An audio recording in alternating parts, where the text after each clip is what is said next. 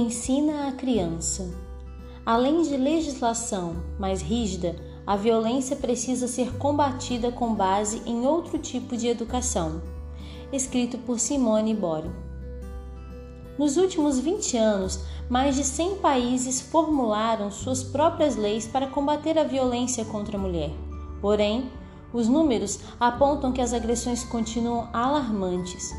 Especialistas afirmam que, além de punições mais rígidas contra esse tipo de crime, investir na prevenção, por meio de um novo tipo de educação na infância, é o caminho para o enfrentamento.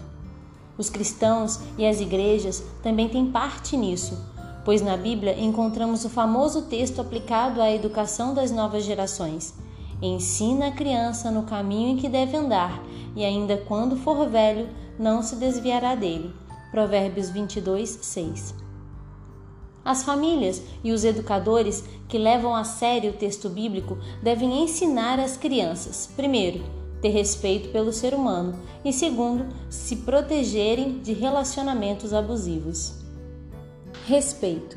Segundo o relatório global, um levantamento sobre violência contra mulheres e meninas apresentado pela Organização das Nações Unidas, em 2018, mostra que a cada seis horas uma mulher se torna vítima de violência no mundo e 58% delas foram mortas por conhecidos, companheiros, ex-maridos ou familiares.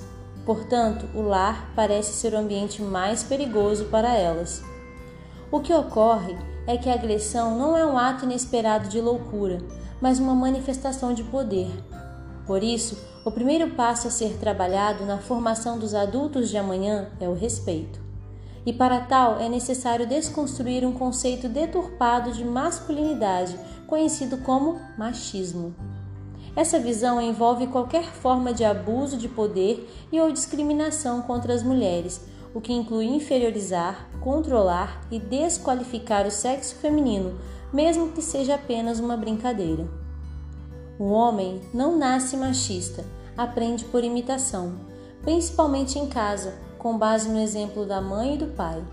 Portanto, é preciso refletir se, como pais e educadores, não estamos reproduzindo em nossos filhos e estudantes o machismo que provavelmente aprendemos na infância.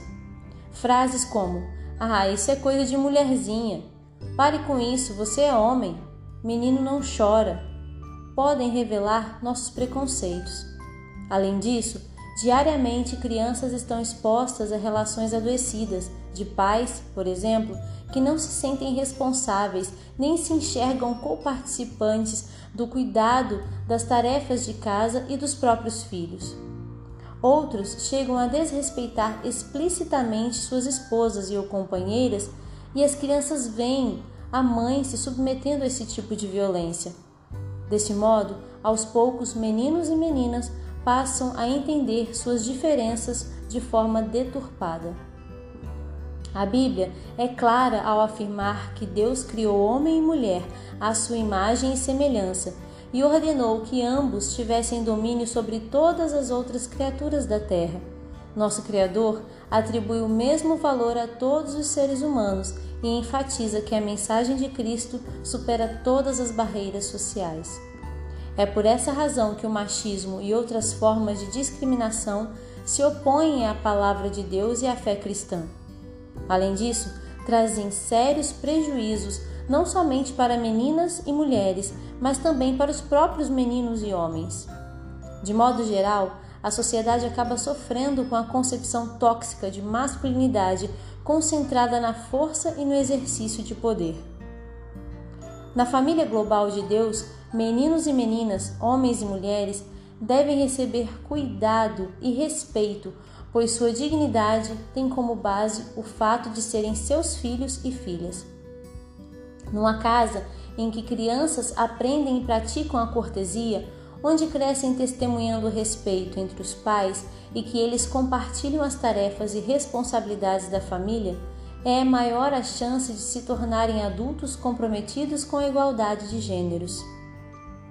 Autoproteção. O segundo passo é ensinar as crianças desde muito pequenas a se prevenirem de relacionamentos abusivos.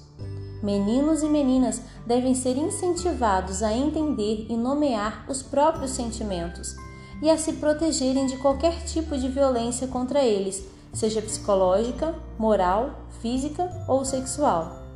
Se, por exemplo, um colega de escola agredir uma criança, os responsáveis por ela devem ajudar a vítima a entender o que aconteceu, nomear e administrar as próprias emoções negativas e desenvolver meios de proteção de si mesma, seja dizendo não para aquela situação ou buscando ajuda de outros amigos ou de um adulto.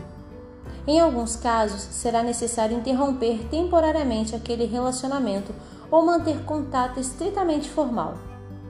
Com as crianças maiores, por sua vez, já é possível ajudá-las a identificar perfis que podem gerar relacionamentos tóxicos.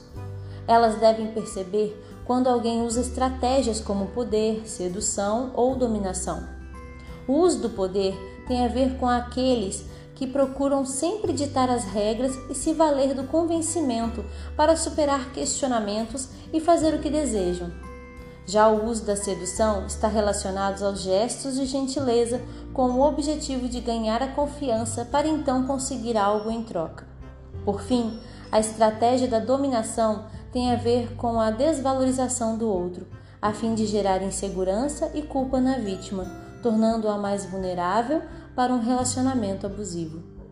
Nosso papel é oferecer condições para que as crianças tenham o direito de crescerem felizes e integralmente saudáveis, com capacidade de discernir o que é adequado e bom e o que pode colocá-las em situação de perigo. Chegou o tempo de quebrar o silêncio e dialogar. As crianças necessitam de homens e mulheres que as ensinem a amar a si mesmas e ao seu próximo.